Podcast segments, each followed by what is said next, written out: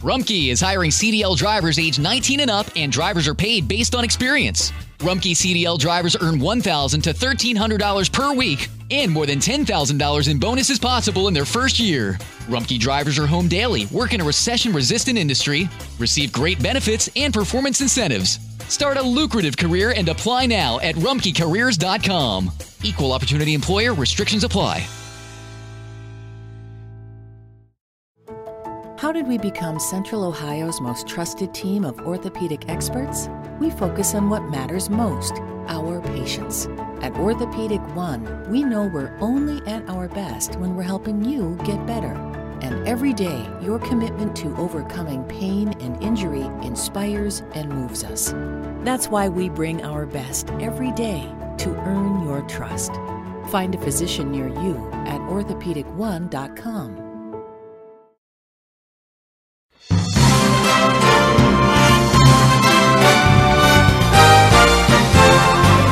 Hay una sencilla técnica de estudio bíblico que puede revolucionar su aprecio por la palabra de Dios, ayudarle a entender el panorama general de la Biblia y aumentar su comprensión y amor por las escrituras. El pastor John MacArthur le mostrará esta estrategia a continuación en Gracia a vosotros.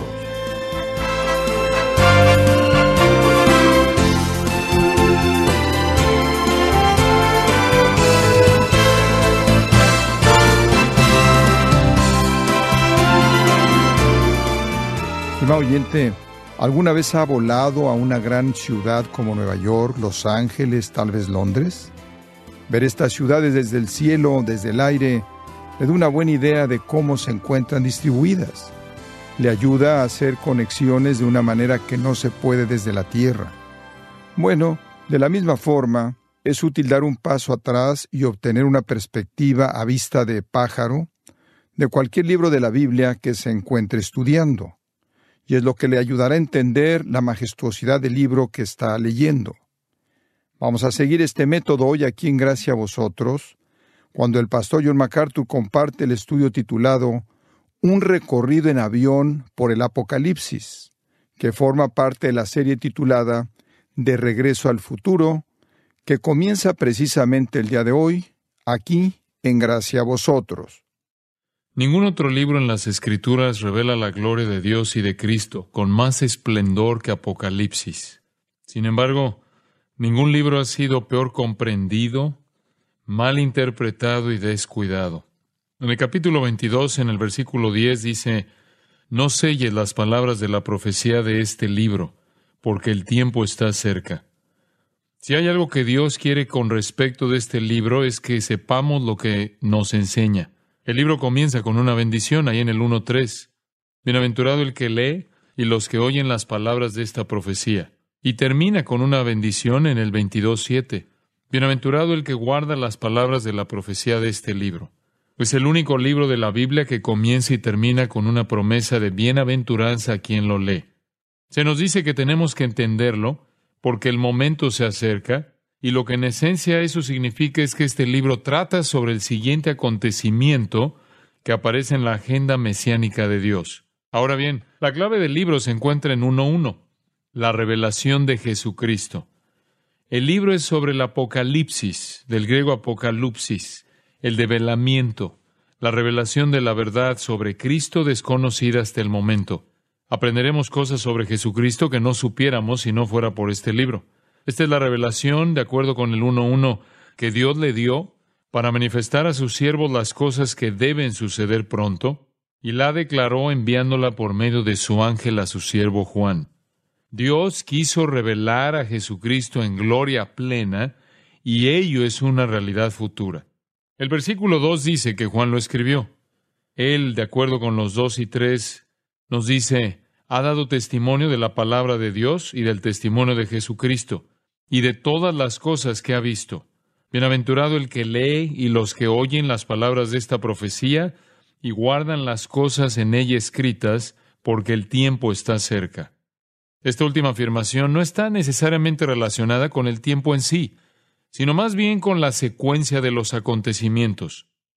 Es el siguiente acontecimiento que aparece en la agenda de acontecimientos mesiánicos de Dios. Por tanto, es una revelación de Jesucristo y Él es revelado en toda la gloria de la segunda venida, de la que recibimos un anticipo en su primera venida en el monte de la transfiguración, cuando en Mateo 17, 1 y 2 mostró a sus discípulos fugazmente la gloria de su segunda venida. El versículo 4 nos brinda una introducción un poco más formal.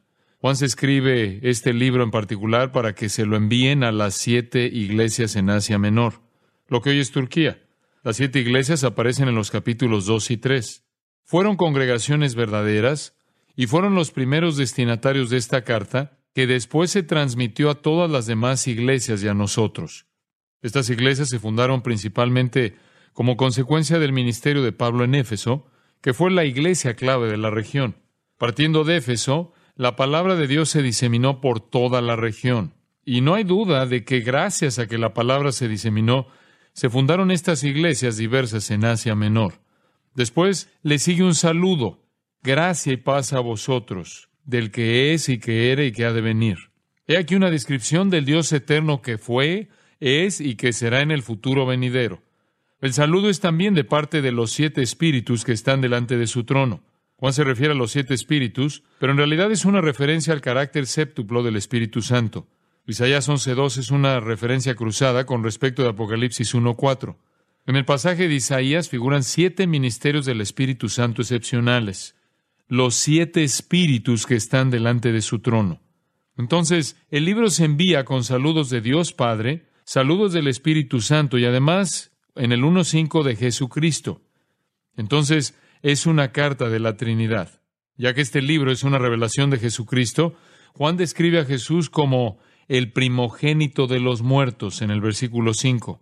Eso no quiere decir que él fuera el primero que hubiera resucitado jamás de entre los muertos. Hubo otros que él mismo resucitó de entre los muertos, como en Juan 11, 43 y 44. El término significa que de todos los que serán resucitados de entre los muertos, incluidos los santos, Él será el primero, el más importante, el líder y más grande de todos los que jamás resuciten. Todos los hombres que han vivido resucitarán de entre los muertos, algunos a resurrección de vida y otros a resurrección de condenación, de acuerdo con Juan 5:29. Pero de todos los que han resucitado, Él es el más importante. Él, de acuerdo con Apocalipsis 1:5, es el soberano de los reyes de la tierra. El libro es de la Trinidad, comunicado por un ángel a Juan, quien lo copió y nos lo transmitió para que lo leamos. Luego, Juan nos recuerda que primero se le envió a las siete iglesias y que está dedicado al que nos amó y nos lavó de nuestros pecados con su sangre, de acuerdo con el 5.6, y nos hizo reyes y sacerdotes para Dios su Padre. A Él sea gloria, imperio, por los siglos de los siglos. Amén. Después de la dedicatoria, el versículo 7 dice, He aquí que viene con las nubes, y todo ojo le verá, y los que le traspasaron, y todos los linajes de la tierra harán lamentación por él. Sí, amén. Vemos que se nos presenta el libro de parte de la Trinidad, dedicado a Jesucristo, que viene y que cuando venga, todo ojo lo verá. Eso es un avance de lo que trata todo el libro, de la venida de Jesucristo, quien dice en el versículo 8, yo soy el alfa y el omega, el que es y que era y que ha de venir, el Todopoderoso. Eso significa Dios en su esencia y Cristo en su relación excepcional con Dios dentro de la Trinidad. Así es que en los versículos 4 al 8 encontramos solo información preliminar. El libro es de la Trinidad para las siete iglesias, para que lo diseminen mediante Juan. Está dedicado a Jesucristo, quien viene y quien es, ni más ni menos, Dios Todopoderoso. El libro trata sobre la segunda venida de Jesucristo. Es sobre su regreso y sobre los hechos que ocurrirán cuando Él regrese.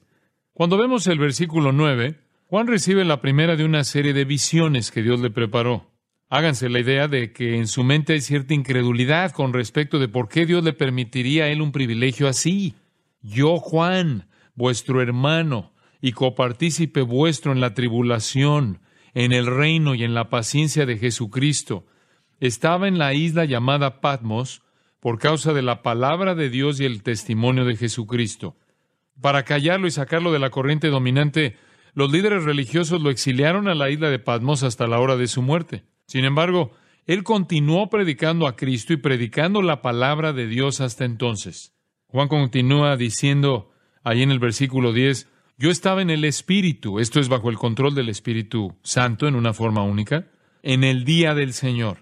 Puede que algunos crean que se refirió al domingo específicamente.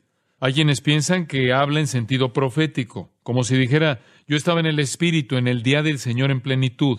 Mas yo, en particular, me inclino por la idea que él estaba adorando un domingo, el día del Señor. Estaba en el Espíritu. Juan dice en los versículos 10 y 11, oí detrás de mí una gran voz como de trompeta que decía, escribe en un libro lo que ves y envíalo a las siete iglesias que están en Asia, a Éfeso, Esmirna, Pérgamo, Tiatira, Sardis, Filadelfia y Laodicea. Esas ciudades existieron en realidad y en realidad tenían iglesias con congregaciones de verdad. Entonces, cuando Juan se volvió a ver quién le estaba hablando, tuvo una visión de Jesucristo, en versículo 12. Él ve a Jesucristo moviéndose entre siete candeleros de oro que representan las siete iglesias. Siete es el número de la plenitud. Esta es una representación de todas las iglesias y Cristo se mueve entre las iglesias ministrándolas. En el versículo 16 dice, tenía en su diestra siete estrellas. El versículo 20 indica que las siete estrellas son los ministerios de las siete iglesias. Se ve al Señor moverse por su iglesia, ministrando, embelleciendo los candeleros, llevando a cabo su obra de purificación y juicio, ejerciendo sabiduría, etc. Juan ve a Cristo en su gloria ministrando a la iglesia. En el versículo 19 aparece un resumen del libro. Escribe las cosas que has visto, que es la primera visión, y las que son, son las cosas que están dirigidas a la época en la que vive Juan, capítulos 2 y 3 de Apocalipsis, y las que han de ser después de estas, que comienzan en el capítulo 4. Este es el bosquejo del libro. Luego, las cosas que son comienzan con la revelación de Cristo en la época de la iglesia. Esa es la época en la que Juan escribe y Cristo se mueve entre las iglesias ministrando. Su ministerio se revela en siete misivas que se escribieron a estas iglesias por separado. Al inicio del capítulo 2, vemos las cartas escritas a las siete iglesias. Son siete iglesias que existieron en las ciudades con las que se les identifica. El estudio detallado de estas cartas nos revela que cada una encaja en el contexto histórico, cultural y geográfico de la ciudad a la que estaba dirigida. Sin embargo, cada una de las iglesias es representativa. Esto es, cada una tiene un carácter propio único. Esas iglesias representan a las iglesias a lo largo de la historia porque cada una es una clase de iglesia especial. Cada una recibe un mensaje especial de parte del Señor. Este es su ministerio, por así decirlo, para la era de la iglesia. La primera es para Éfeso. ¿Qué clase de iglesia es Éfeso? Es la iglesia que es ortodoxa en doctrina, pero fría. Abandonado su primer amor. Cristo le dice ahí en el 2, 4 y 5, pero tengo contra ti que has dejado tu primer amor. Recuerda, por tanto, de dónde has caído, y arrepiéntete y haz las primeras obras. Entonces, esta es la iglesia que es ortodoxa, son los que tienen la doctrina correcta. Los versículos 2 y 3 dicen que ellos no pueden soportar a los malos, ya has probado a los que se dicen ser apóstoles y no lo son, y los has hallado mentirosos, ya has sufrido, ya has tenido paciencia, ya has trabajado arduamente por amor de mi nombre y no has desmayado. Pero perdieron su amor y se volvieron fríos y ortodoxos. Ese tipo de iglesia ha existido en todas las épocas y existe hoy día. Esas iglesias que tienen el mensaje correcto pueden ser frías e indiferentes con respecto a ese mensaje. La segunda iglesia que encontramos es la de Esmirna, en los versículos 8 al 11. Esta es la iglesia que sufre persecución. El versículo 10 dice, no temas en nada lo que vas a padecer. He aquí, el diablo echará algunos de vosotros en la cárcel, para que seáis probados, y tendréis tribulación por diez días. Sé fiel hasta la muerte, y yo te daré la corona de vida. No dice algo negativo contra esta iglesia. ¿Por qué? Una iglesia bajo persecución siempre será una iglesia pura, porque los falsos son purgados por la persecución. Las personas que asisten a la iglesia por motivos egoístas e impuros saldrán de ella en cuanto comience la persecución. Si no tienen nada por qué morir, no se quedarán ni los matarán en la masacre. A través de todas las etapas de la historia de la Iglesia, han existido esas iglesias que han soportado la persecución y semejantes iglesias existen hoy en el mundo. La tercera carta está dirigida a la iglesia en el pueblo de Pérgamo, ahí en el capítulo 2, versículos 12 al 17. Esta es la iglesia casada con el mundo, la iglesia mundana.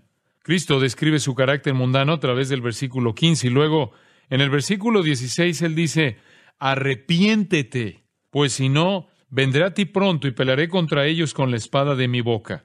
En todas las etapas de la historia de la iglesia ha habido iglesias centradas en lo mundano, donde las personas no se salen del mundo, sino que le sirven al mundo, acomodan los deseos del mundo y aceptan el camino que sigue la sociedad. Luego el Señor tiene un mensaje para una cuarta clase de iglesia representada por la asamblea de Teatira en el 2, 18 al 29. Teatira es la iglesia que tolera el pecado. En esta iglesia en particular, ellos toleraban una mujer por el estilo de Jezabel que estaba seduciendo a los sirvientes a cometer fornicación y a comer cosas dadas en sacrificio a los ídolos. Se les advierte por qué toleraban el pecado, no se abstenían del pecado y no purgaban sus filas. Siempre hay iglesias así. En el capítulo 3, versículos 1 al 6, se nos presenta la quinta iglesia, Sardis. Es fácil ver el problema de esta iglesia. El versículo 1 dice, tienes nombre de que vives y estás muerto. Esta es la iglesia muerta. Realizaban algunas cosas en ella que les harían pensar a ustedes que estaba viva, de acuerdo con el versículo 2, pero estaba a punto de morir. ¿Ustedes han visto este tipo de iglesia? Quizás ustedes provienen de una así. Nunca sucede nada. No hay vida, ni crecimiento, ni productividad, ni frutos, ni gozo. La sexta en el 3, 7 al 13 es la iglesia en Filadelfia. Esta es la iglesia fiel. En el versículo 8 Cristo dice, has guardado mi palabra y no has negado mi nombre. Esta es una iglesia que encontró una puerta abierta y entró por ella, por lo que podrían considerarla una iglesia misionera. La última de las siete aparece en el 3, 14 al 22. Estos versículos destacan la iglesia de la Odisea, la iglesia apóstata, la iglesia condenada, la iglesia del liberalismo hoy día está caracterizada por estas palabras en los versículos 15 y 16. Yo conozco tus obras, que ni eres frío ni caliente. Ojalá fueses frío caliente, pero por cuanto eres tibio y no frío ni caliente, te vomitaré de mi boca. Esta es la iglesia rechazada, falsa. Permítanme resumir. Primero que todo, en el capítulo 2, tenemos la iglesia fría, ortodoxa. Luego tenemos la iglesia que sufre persecución, seguida de la iglesia casada con el mundo, la iglesia que tolera el pecado, la iglesia muerta, la iglesia fiel y la iglesia apóstata. Cada una de ellas, como dije, era una iglesia real y representa iglesias de todas las etapas de la historia. Luego, el mensaje a esas iglesias es a todas las iglesias a lo largo de toda la historia de la iglesia. Creo que estas siete cartas se pueden aplicar a la iglesia de hoy día. Ustedes dicen, ¿cómo sabemos qué clase de iglesia es una iglesia? Yo les diré cómo. Una iglesia ha de caer en estas categorías particulares cuando la influencia dominante en la iglesia se orienta a una de esas áreas. Si la influencia dominante en la iglesia es la ortodoxia fría, la iglesia reflejará un punto de vista frío y ortodoxo, aun cuando algunos de sus miembros sean apasionados. Si la influencia dominante es la indiferencia hacia Dios, sin producción y sin vida, es una iglesia muerta, aunque pueda haber algunas personas que demuestren una vida espiritual. Cualquiera que sea la influencia dominante, ésta le da carácter a la iglesia. Si la iglesia está caracterizada por un número dominante de personas fieles que entran por la puerta abierta y llevan consigo la palabra de Dios, esta será señalada como una iglesia fiel, del tipo de la de Filadelfia. El final de Apocalipsis 3 es el final del mensaje a las iglesias. No oímos la palabra iglesia de nuevo en el libro de Apocalipsis hasta el final mismo, en el capítulo 22, cuando Jesús dice, yo Jesús he enviado mi ángel para daros testimonio de estas cosas en las iglesias. La iglesia no aparece a partir de aquí hasta que se le llama a la iglesia por otro nombre en el reino milenario, y es el de novia. La última palabra en el capítulo 3 es iglesias.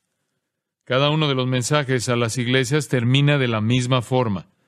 El que tiene oído, oiga lo que el Espíritu dice a las iglesias. Lo vemos en el 2, 7, 11, 17, 29, en el 3, 6, 13, 22. ¿Qué quiere decir esto? Quiere decir que el mensaje de esas iglesias va más allá de ellas hasta todo el que tenga oído espiritual. Ahora llegamos al capítulo 4 y dejamos la era de la iglesia. A menudo las personas se preguntan, ¿dónde entra el rapto? Está en los espacios en blanco entre los capítulos 3 y 4. Tenemos la iglesia en la tierra en los capítulos 2 y 3. De pronto aparecemos en el cielo en el capítulo 4. El tema del cielo es la adoración. En el 4.1 leemos, Después de esto miré, y he aquí una puerta abierta en el cielo. Y la primera voz que oí, como de trompeta, hablando conmigo, dijo, Sube acá, y yo te mostraré las cosas que sucederán después de estas. Ahora pasamos a la fase 3 del plan. Hemos examinado las cosas que has visto y las que son en los capítulos 1 al 3. Ahora comenzaremos a examinar las que han de ser después de estas, como dice el 1.19. El curso de la cronología y del plan está diseñado muy cuidadosamente. Observe el 4.2. Y al instante yo estaba en el Espíritu. Lo que significa que a él lo guiaba el Espíritu hacia esta visión. Esto es lo que él vio. He aquí un trono establecido en el cielo. Y la palabra griega para establecido supone la idea de permanencia. Este no es cualquier trono pasajero, es un trono eterno, permanente, el trono de Dios. Sabemos esto porque de acuerdo con el versículo 3, el aspecto del que estaba sentado era semejante a piedra de jaspe, esto es diamante, y de cornalina, esto es rubí. Y había alrededor del trono un arco iris, semejante en aspecto a la esmeralda. Tal arco iris de esmeralda es reflejo de la fidelidad de Dios. En su visión, Juan está siendo testigo de Dios en su trono en el cielo, y Juan está al descubrir qué va a suceder cuando el cielo comience a actuar sobre la tierra. Primero, Averigüemos quién está allá arriba. Versículo 4. Y alrededor del trono había veinticuatro tronos, y vi sentados en los tronos a veinticuatro ancianos, vestidos de ropas blancas, con coronas de oro en sus cabezas. Ahora bien, ¿quiénes son ellos? Yo creo que representan la iglesia de Jesucristo. Esta escena trata sobre una época de recompensas. El énfasis está en las coronas doradas en las cabezas de los ancianos. Veo esta escena como la iglesia en el rapto ahora completada en el cielo, reinando con Dios alrededor de su trono en gloria, luego de haber sido recompensada. Cuando Jesús viene a llevar la iglesia en el rapto, él dice en Apocalipsis 22, 12, He aquí yo vengo pronto y mi galardón conmigo. Creo que lo primero que sucede cuando seamos arrebatados es que nos elevamos al cielo y recibimos nuestras recompensas. Aquí están estos ancianos que llevan coronas, están sentados en tronos y usan ropas blancas. A la iglesia se le prometen los tres. No creo que los ancianos representan a Israel basado en el 5, 9 y 10, donde dice cantaban un nuevo cántico diciendo, digno eres de tomar el libro y de abrir sus sellos, porque tú fuiste inmolado y con tu sangre nos has redimido para Dios de todo linaje y lengua y pueblo y nación, y nos has hecho para nuestro Dios reyes y sacerdotes, y reinaremos sobre la tierra. Los que han sido redimidos están cantando esa canción. Creo que esta escena se refiere a la gente redimida, los que son salvos, aquellos que han sido redimidos en cada tribu, lengua, pueblo y nación. Según yo lo veo, no puede referirse a los ángeles, no puede referirse a santos de Israel, por lo que debe referirse a la iglesia. La visión continúa ahí en el 4.5. Y del trono salían relámpagos y truenos. Entonces Juan ve de nuevo la visión del Espíritu séptuplo ante el trono divino. Entonces Juan dice en el versículo 6, y delante del trono había como un mar de vidrio semejante al cristal. La imagen es semejante a la de Ezequiel 1. Juan describe cuatro criaturas vivas alrededor del trono. Creo que son ángeles, y Juan los describe como en adoración, versículos 9 al 11. Todo el cielo está en adoración los ángeles, los santos, la iglesia, todos están dando alabanza y gloria a Dios. Como dije antes, de eso es de lo que se trata el cielo. El cielo es un lugar donde todo el mundo adora a Dios. Y eso es lo que Juan ve cuando tiene esta visión del cielo. Pero entonces algo interesante sucede en el capítulo 5. Se interrumpe la adoración. Versículo 1. Y vi en la mano derecha del que estaba sentado en el trono un libro ¿Saben lo que es? Es el documento de propiedad de la tierra porque estaba, versículo 1, sellado con siete sellos. La ley romana exigía que un título fuera sellado siete veces. Enrollaban el pergamino hasta un lugar, lo sellaban, lo enrollaban un poco más, lo sellaban de nuevo, y así hasta siete sellos. La razón de tantos sellos es que nadie podía abrir fácilmente el documento sin ser descubierto. Creo que este es el testamento de Dios para darle la tierra a Jesucristo. Esa fue su promesa en el Salmo 2, 8, 9, cuando el Señor dijo, Pídeme, y te daré por herencia las naciones. Los quebrantarás con vara de hierro, como vasija de alfarero los desmenuzarás. Esa fue la promesa al Hijo. La escena en el cielo continúa, y nos dice ahí los versículos 2 al 5 del capítulo 5, ¿quién es digno de abrir el libro y desatar sus sellos? Y ninguno, ni en el cielo, ni en la tierra, ni debajo de la tierra, podía abrir el libro, ni aun mirarlo. Y lloraba yo mucho, porque no se había hallado a ninguno digno de abrir el libro, ni de leerlo, ni de mirarlo. Y uno de los ancianos me dijo, no llores. He aquí que el león de la tribu de Judá, la raíz de David, ha vencido para abrir el libro y desatar sus siete sellos. Uno de los ancianos, que es un representante de los redimidos, sabe que Jesucristo es el único digno de abrir ese pergamino.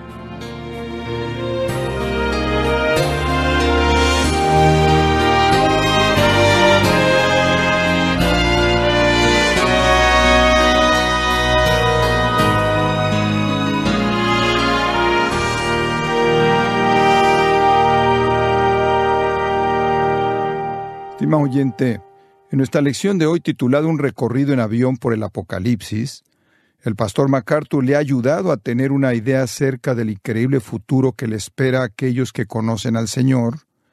Y recuerde que esta lección forma parte de nuestro estudio titulado De regreso al futuro. Si desea estudiar a profundidad este tema, tenemos a su disposición el libro La Segunda Venida, que le mostrará la verdad acerca del regreso del Señor Jesucristo, exactamente como la palabra de Dios lo describe. Para adquirir una copia, visite nuestra página en gracia.org o acérquese a su librería cristiana más cercana. Si tiene alguna pregunta o desea conocer más de nuestro ministerio, como son todos los libros del pastor John MacArthur en español, o los sermones en CD, que también usted puede adquirir, escríbanos y por favor mencione la estación de radio por medio de la cual usted escucha Gracia a vosotros. Es importante conocer no solo el país y ciudad de donde usted nos escucha, sino también la radio. Para quienes contactan nuestro ministerio por primera vez, pueden solicitar una copia del mensaje de promoción sin costo alguno, un mensaje por oyente únicamente. Si usted vive en los Estados Unidos o Puerto Rico, escríbanos a Gracia Vosotros, P.O. Box 4000, Panorama City, California 91412. O puede escribirnos a través del siguiente correo electrónico radio arroba gracia.org. Bueno, en nombre del pastor John MacArthur, del personal de este ministerio, le damos las gracias invitándole a que la próxima edición nos acompañe en otros 30 minutos para estar desatando la verdad de Dios un versículo a la vez en gracia a vosotros.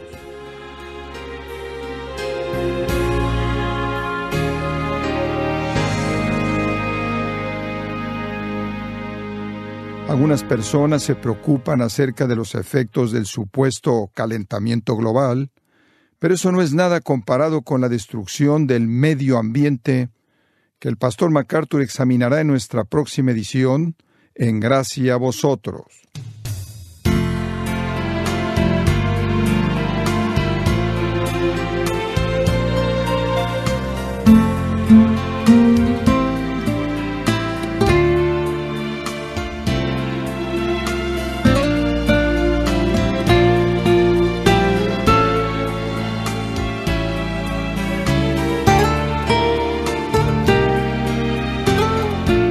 Es más importante que tu familia, así que ¿no se merecen lo mejor? Eggland's Best te brinda un mejor sabor y nutrición. En comparación con los huevos ordinarios, Eggland's Best te ofrece 10 veces más vitamina E, 25% menos de grasa saturada y 6 veces más vitamina D, junto con ese sabor delicioso y fresco de granja que a ti y a tu familia les encanta. Todos queremos lo mejor para nuestras familias, entonces, ¿por qué no los mejores huevos? Porque la manera en que tú cuidas a tu familia no tiene nada de ordinario, solo Eggland's Best. Mejor sabor, mejor nutrición, mejores huevos.